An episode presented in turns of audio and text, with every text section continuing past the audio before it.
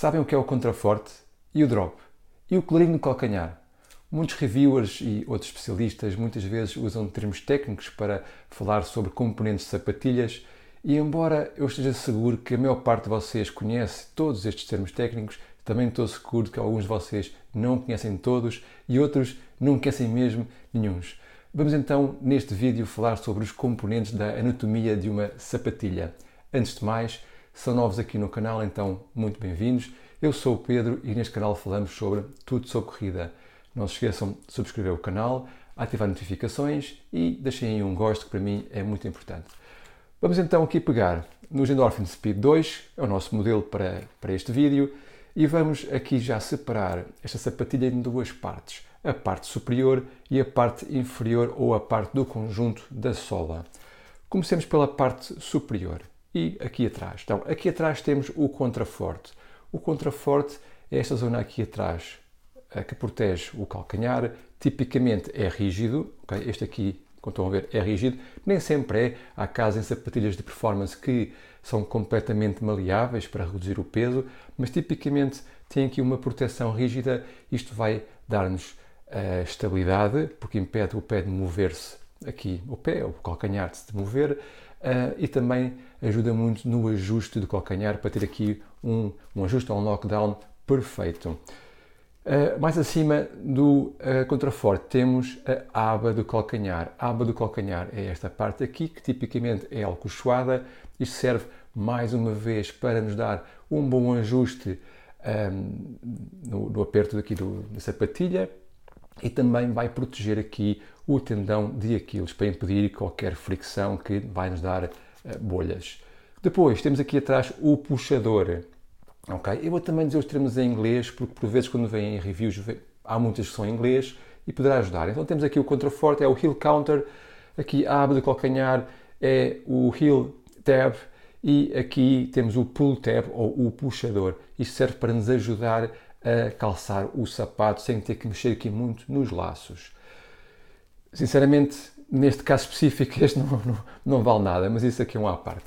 Vamos então aqui ao colarinho do calcanhar, heel collar, okay? esta parte aqui é o colarinho do calcanhar. Mais uma vez está aqui para nos ajudar no ajuste aqui, ok, do nosso pé aqui dentro do sapato e também, como é álcool suado, vai também dar-nos aqui algum conforto para evitar fricções e, mais uma vez, bolhas. Vamos então mover-nos aqui um pouco mais para a parte central da sapatilha. Temos a língua ou lingueta. Eu acho que todos sabem o que é que é a língua, não preciso explicar, mas vou dizer-vos que está cá para proteger o pé uh, do aperto do atacador ou cadarço. Uh, também está cá para nos ajudar a calçar ou a tirar os sapatos, ok? Porque podemos, como vocês sabem, certamente uh, alargar aqui esta parte para poder mais facilmente tirar ou pôr o sapato. A língua pode ser fixa dos dois lados, de um lado só, ou pode ser solta. As línguas fixas, esta é fixa dos dois lados, um, são boas porque não se movem, porque estão, lá está, como estão fixas, não se movem. Ao mesmo tempo, por estarem fixas, é mais um ponto aqui um, que ajuda ao ajuste do pé, mas também pode ser algum ponto de desconforto. Raramente, mas pode ser. Atacador ou cadarço. Mais uma vez, todos sabem o que é que é, certamente. Um, há atacadores que podem ser finos, há outros que podem ser uh, mais grossos para dar aqui um pouco mais de, de, conforto. No meu caso, eu gosto mais de atacadores como estes, bastante finos. Vamos então passar aqui para a parte da frente. Temos a caixa uh, dos pés, a toe box. Aqui uh, é algo que devem dar importância porque não queremos aqui uma caixa dos dedos, dedos do pé, que seja muito larga ou uh, muito apertada. Se for muito apertada, ficamos com os dedos dos pés uh, muito apertados, causa fricção e bolhas. Se for muito larga, não temos aqui um bom ajuste, uh, não temos aqui uma boa segurança e também temos muito espaço para os dedos, eles vão se mexer muito e também poderão, mais uma vez, causar-nos fricções. Da parte superior, vou apenas falar dos overlays, as sobreposições, que tipicamente são componentes de tecido ou plástico que estão por cima do tecido principal. Neste caso aqui do Shockney, temos aqui, se calhar não é visível no vídeo, mas temos aqui alguns overlays aqui presos ou colados ao tecido. Esses overlays, para além da parte, para além de mostrarem a marca e os símbolos da marca ou elementos refletores, também servem para dar aqui um pouco mais de estrutura ao tecido. Alguns tecidos são muito moles e estes overlays, aqui vários pontos de plástico, dão aqui um pouco mais estrutura ao tecido. Vamos então passar para a parte do conjunto da sola, que é entre sola, é a sola exterior e mais alguns componentes. Ah, antes disso, não falei. A palmilha aqui dentro, ok? Há uma palmilha que tipicamente é, é espuma, uma espuma simples, mas também há palmilhas mais avançadas com espuma Pivax, por exemplo. Muitos corredores gostam de trocar esta palmilha por algo que se adapte melhor ao seu pé, mas isso é uma opção. A palmilha está cá para dar-nos conforto, também para proteger o nosso pé das costuras que unem a parte superior à parte do conjunto da sola. Agora sim, vamos à parte do conjunto da sola. Então, comecemos pela entressola. Isso é fácil. Todos sabem que a entressola é onde está a espuma uh, da sapatilha. A entressola tem como função uh, dar-nos aquele conforto, aquela compressão, também dar-nos o retorno de energia, quando são espumas que são uh, muito responsivas um, e protegem-nos essencialmente da pancada que, que nós recebemos quando pisamos o chão ou estarmos a correr. Dentro da entressola, por vezes temos uma placa. Neste caso, temos uma placa de nylon, é um plástico, vá, uh, e as placas estão cá para nos dar mais retorno de energia. Quando pisamos uh, a sapatilha, a espuma comprime e a placa vai ajudar a levantar o nosso pé rapidamente para termos aqui uh, uma passada com maior performance. Vamos então agora aqui um pouco atrás. Aqui deste lado temos o Crash Pad, eu não sei o nome em português, nunca encontrei. Se souberem o nome do Crash Pad em português, deixem nos comentários que vai, vai ajudar. O Crash Pad, uh, neste caso não se nota muito, talvez aqui nos Clifton 9 vejam aqui um pouco mais. Estão a ver que há aqui uma saliência que sai um pouco para fora, okay? aqui do, do calcanhar. Pronto, o Crash Pad essencialmente está cá para ajudar uh, os corredores que aterram de calcanhar, como eu, ajudar a ter aqui um, maior suavidade e maior proteção quando aterram com o calcanhar. Uh, ajuda a ter aqui um, um impacto mais suavizado. Também aqui na parte do crash pad, mais uma vez, este não se vê muito, vou aqui buscar os Clifton, temos aqui um desnível, estão a ver aqui este desnível dos Clifton, ok? Este desnível também vai ajudar bastante os corredores que aterram de calcanhar, uh, para que assim que aterrem de calcanhar, a sapatilha role de imediato, ok? Em vez de ter um impacto seco, tem um impacto e depois rola de imediato. Vai ajudar a distribuir a força do impacto por mais zonas que não só a zona ali onde nós uh, aterramos, ok? Passemos então aqui para o rocker. O que é que é o rocker? O rocker é esta curvatura que estão aqui a ver, ok? Esta curvatura que estão aqui a ver serve essencialmente para ajudar a transição do calcanhar para a saída do pé. Porque ao chegarmos aqui a esta parte onde começa o rocker, temos aqui um vazio. O que vai acontecer é que a nossa, o nosso pé vai rapidamente rolar para a frente, aumentando a performance um, da nossa passada.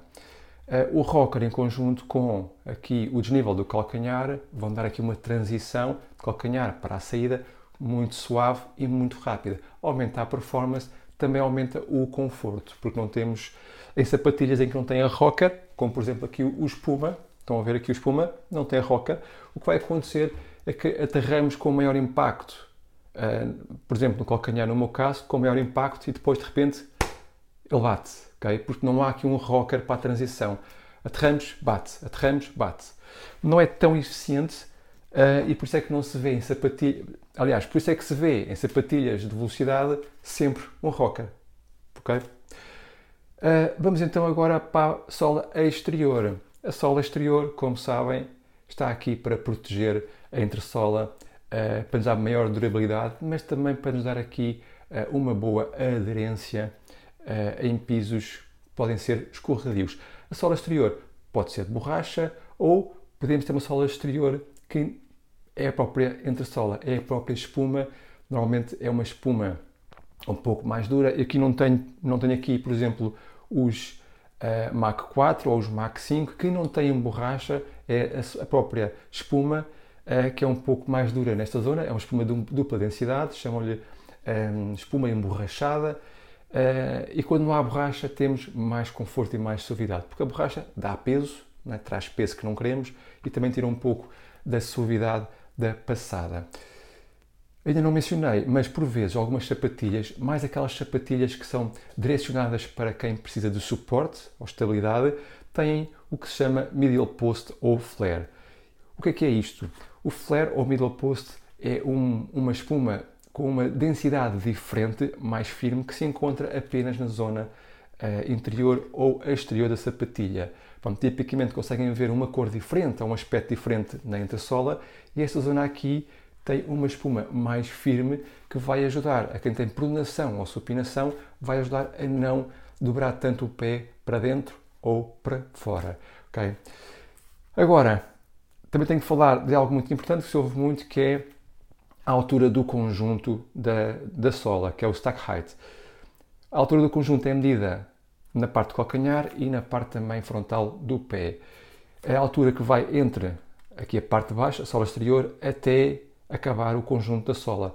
Muitas empresas, a maior parte das companhias de, de sapatilhas medem também contando com um, a palmilha, outras não medem. Portanto, estejam atentos a isso. Para comprarem, para comprarem com exatidão duas sapatilhas, têm que perceber se é para contar ou não para contar com a palmilha. Um, então, esta altura, esta diferença de altura entre o calcanhar e a parte frontal dá-nos o drop ou offset, que uh, no fundo é o desnível que temos entre o calcanhar e a parte frontal do pé. O drop ou offset tipicamente vai entre 5 mm a 10 mm, mas também há sapatilhas com 0 mm, também há sapatilhas com 12 mm, mas estão se, são, se têm pouca experiência na corrida, então aconselho-vos a ficar entre os 5 e os 10, que é, é o drop mais recomendado, é o drop mais usual. Okay? Drops diferentes têm propósitos diferentes, mas ficarem entre os 5 e os 10 não há muito aqui por onde falhar e aos poucos vão percebendo qual é, que é o drop que mais gostam. Uh, tipicamente sapatos que têm um bom rocker poderão ter um drop mais, mais, mais pequeno, como por exemplo os Roca, que têm sempre 5 mm, porque eles um, são muito bons na transição de calcanhar e parte frontal. Um, muitas vezes sapatos de performance têm um drop mais alto para nos dar aqui mais impulsão, mais propulsão quando aterramos e queremos aqui uh, fazer a transição para sair. Bom, estes componentes não são todos os que uh, existem numa sapatilha, mas são os principais, são aqueles que vocês costumam ouvir falar. Se há algum que tenham ouvido falar que não tenha mencionado e queiram saber, deixem nos comentários, por favor, que eu tenho todo o gosto em responder. Também outras questões, opiniões, o quiserem, deixem nos comentários. Tenho mesmo muito gosto em ler os comentários e dar-vos uh, as respostas quando são questões. Também não se esqueçam de visitar o blog It's All About Running, é um blog em inglês, mas tem todo este conteúdo com maior detalhe. Subscrevam o canal, deixem um gosto e vemos em breve.